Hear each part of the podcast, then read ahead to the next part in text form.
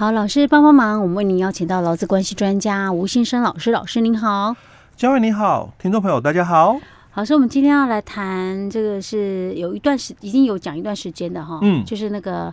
劳工的那个职业灾害保险，嗯，还有这个职灾保护法，对不对？哎，对，我们一直在猜，有可能是今年五一劳动节的大礼啊，嗯。嗯，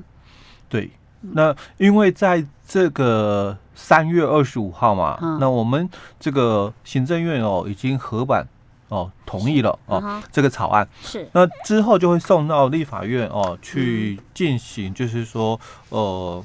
三读的一个动作了哦，嗯、那之后。也就有可能哦，就是在五一的时候来通过。哦。不过，因为既然这个行政院版本的哦已经出来了哦，那我们就来看一下哦，就是说我们这个新的这个劳工职业灾害保险暨保护法的一个部分哦，那它主要哦，它是把我们原来的劳保里面的职灾保险，嗯，还有我们原来。哦，还有另外一个保险，呃，保那个法规哦，就是《职灾劳工保护法》哦，这两个合并的，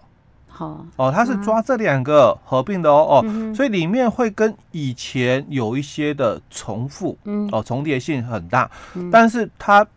调整了很多以前在执行上很多的一个。缺失的一个部分哦，所以我们接着就来谈哦，就是说看一下我们新法规的部分。那等到五一哦，可能可能五一啦哦，正式公告以后有什么调整的部分哦，我们再跟听众朋友来分享。好，因为今天是我们录音的时间是四月初了哈，就是说可能还没有进一步的消息。嗯，但原则上大家应该是觉得说它跟就是行政它最后出来结果跟那个行政院的草案应该不会落差太大，对，是，对。好，老师，那我们今天就开始谈这个话题，对不对？嗯，好，那我们大概就是抓比较重要的一些条文，或者是跟以往哦观念上哦有比较大的一个落差的部分来谈哦。好，那我们首先先看它第一条的部分哦，立法的一个依据哦，那就谈到了，它是为了保障这个遭遇职灾劳工以及他的家属的一个生活哦，嗯，所以为了促进社会安全，所以。加强哦职业灾害的预防以及职业灾害劳工重建哦，所以才定了我们这个法案哦。所以他一开始就讲了他的一个立法的一个目的。那这里就有一个很重要的一个部分哦，这个劳工哦，他有没有设定就是说限制范围哦？因为我们的劳基法嘛，它有限定，然后适用劳基法的才算嘛。所以如果你是我们讲的哦，可能你是这个雇佣关系，嗯。哦，但是你不适用劳基法，嗯，那你可能就没有受到劳基法的一个保护喽，哦，所以在我们这个新的这个法案，就是《劳工职业灾害保险暨保护法》哦，嗯，那它的这个。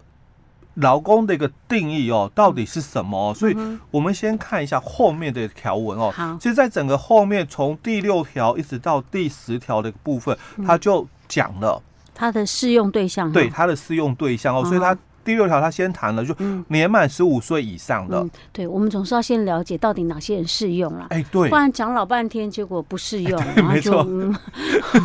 OK，好。哦，所以它规定了，就十五岁以上的，跟我们。一般的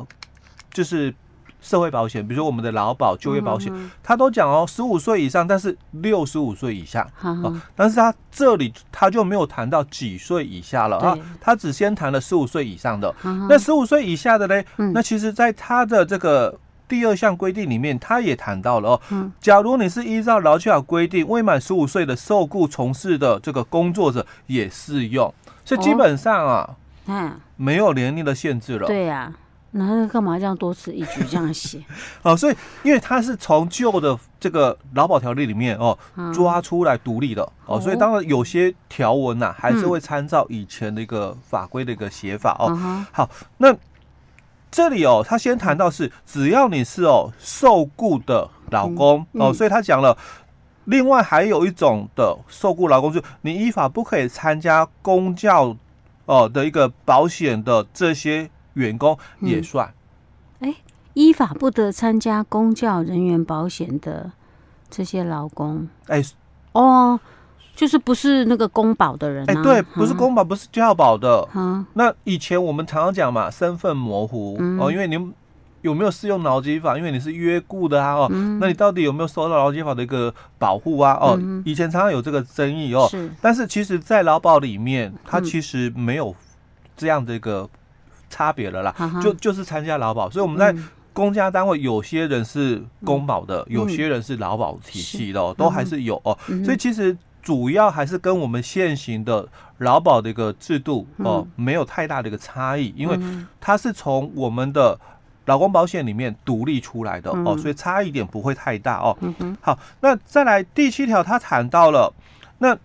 这个年满十五岁以上的下列劳工哦，你也可以参加我们的这个职在保险哦。是，所以他也谈了两种。哦，跟现行的规定都一样的，就你本来在职业工会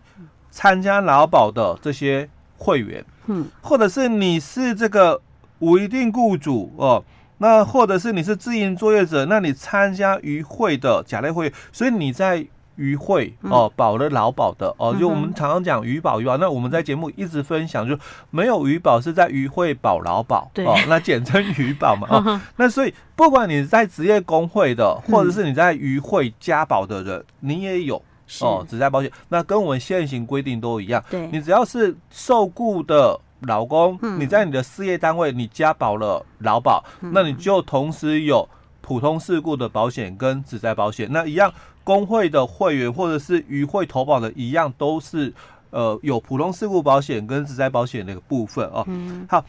那再来第八条，他也提到了，那假如你是十五岁以上，嗯，那你在政府登记有案的这个职训单位哦，接受职业训练的，嗯，那你以这个职训单位哦为投保单位，你参加了这个劳保哦，那你也可以有享有啦，嗯，只在保险哦。那第九条哦，他就谈到了哦，这个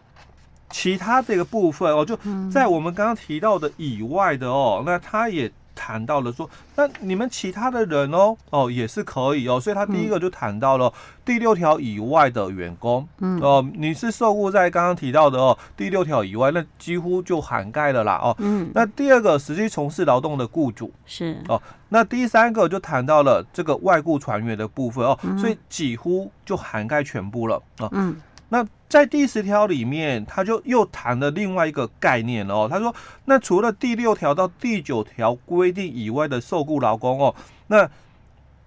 就与其实际从事劳动的一个雇主哦，那可以由他的雇主来办理参加这个职业灾害的这个劳工保险哦。嗯好，那这个最主要就谈到，因为我们有一些的自然人雇主，比如说我们现行的话，有一些的家庭，他可能有聘雇了这个外籍帮佣，哦，或者是这个照服员的部分，可是他们只享有健保，哦，那他可能就没有这个劳保，因为没有劳保就没有职灾保险，哈哈，啊，那所以在这一次的职灾保险法。过了之后，嗯，那连这种自然人雇主哦，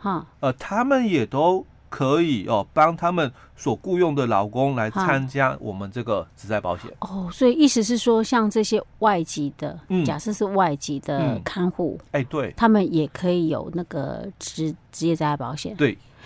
对，老师讲到这个，我记得以前我们曾经提到过，说那个外籍的那些劳工有没有是适用劳基法，嗯、对不对？嗯。结果后来我刚好前一阵子哈在读，不知道是哪哪一个什么人权公约什么之类的啦，嗯、反正类似。对，对对对。然后我就听到他讲说不适用，我想说不对啊，跟我以前的想那个印象中不一样。后来才知道说他后来有解释，以前适用，嗯、后来又不适用，哎、嗯，因为他们是属于就是说。自然人雇主哦，哦，所以他并不是受雇在我们讲的，就是那个就是有登记的那个。我们现在讲的是指看护之类的。哎，对对对哦，嗯，好，好，所以在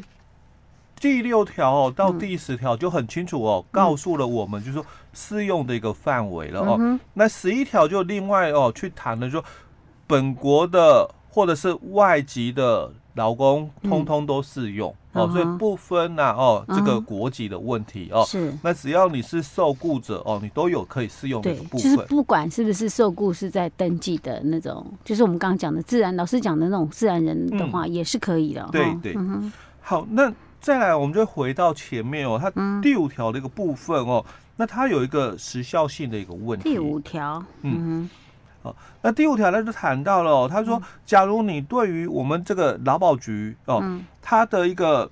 结果哦，它所核定出来的一个结果哦，嗯、你们不服的话哦，你可以在六十天内哦提起诉愿或者是行政诉讼。所以他也讲了哦，你的争议的一个时间哦。嗯那就是六十天哦，所以从收到这个文件哦，嗯，次日起算六十天内、嗯、哦，所以你要记得哦，它都有一个时效性的部分。OK，好，这个是如果说你有遇到职灾状况，你去申请给付的话，嗯，万一被驳回的话，嗯，嗯。就是要在六十天内把它提出。哎、欸，对，OK，好，好，那接着我们就看哦，十三条这个部分哦，十三条讲的是什么？十三条它讲的就是这个。保险效力，好，那这个保险效力哦，它前面的第一句话哦，我们一定要看得懂他所写的哦。他说，如果你是符合了第六条规定的劳工，那他的保险效力的开始哦，就是自到职日起算，到离职当日停止。好，那这句话我要说明一下哦，因为这个跟我们劳保条例里面的规定哦，或者是我们旧保的一个规定哦，不太一样。他所规范的哦，在在我们劳保里面、旧保里面，他所规范的哦，它都是谈到，就说这个劳工啊，哦，到职当天哦，那事业单位哦，应就应该哦，帮他就是来申报加保，嗯，哦，那保险效力哦，它是从你申报的时候开始算，对，哦，那所以代表意思就是你你要参加了劳保啦，所以你的劳保的一个效力才有开始。嗯。哦，但是你要看懂这句话哦，嗯、他讲说哦，这个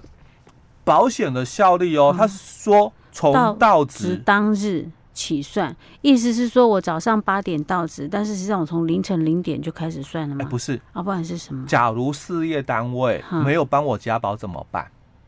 到职当日啊，所以哦，到职当日，所以他没有帮我加保，我还是算啊。哎、欸，对，因为到职当日、啊，对，就是这句话。所以我刚刚就。谈到了哦，我们这个劳工职业灾害保险暨保护法，它是合并了两个规范哦，是。一个是我们的这个劳保的这个职灾保险，嗯，另外一个是我们以前哦节目里面分享过很重要的这个法规，但是很多人哦对于它不是很了解，不认识它哦，就是职业灾害劳工保护法，嗯，那在劳工保护法很重要的两个条文哦，在节目里面我也分享过，其中有一个就是什么？第六条里面哦，他谈到了没有劳保的老公，嗯，那他如果遭遇到职业灾害的话，嗯，他的雇主又没有依照劳基法的规定予以补偿的话，他可不可以去向我们的劳保局申请给付？可以，哎，对，就是这一个概念哦。所以他在十三条里面他就谈了这一段哦，就说只要你是符合第六条所规定的这个受雇的员工哦，那你的保险的效力哦，不是要加保才有效，就从你到职当天就有效了。是，那公司没有保嘞，嗯，哦，还是有效力。是，OK，好，老师，我们今天先讲到这里。嗯，好。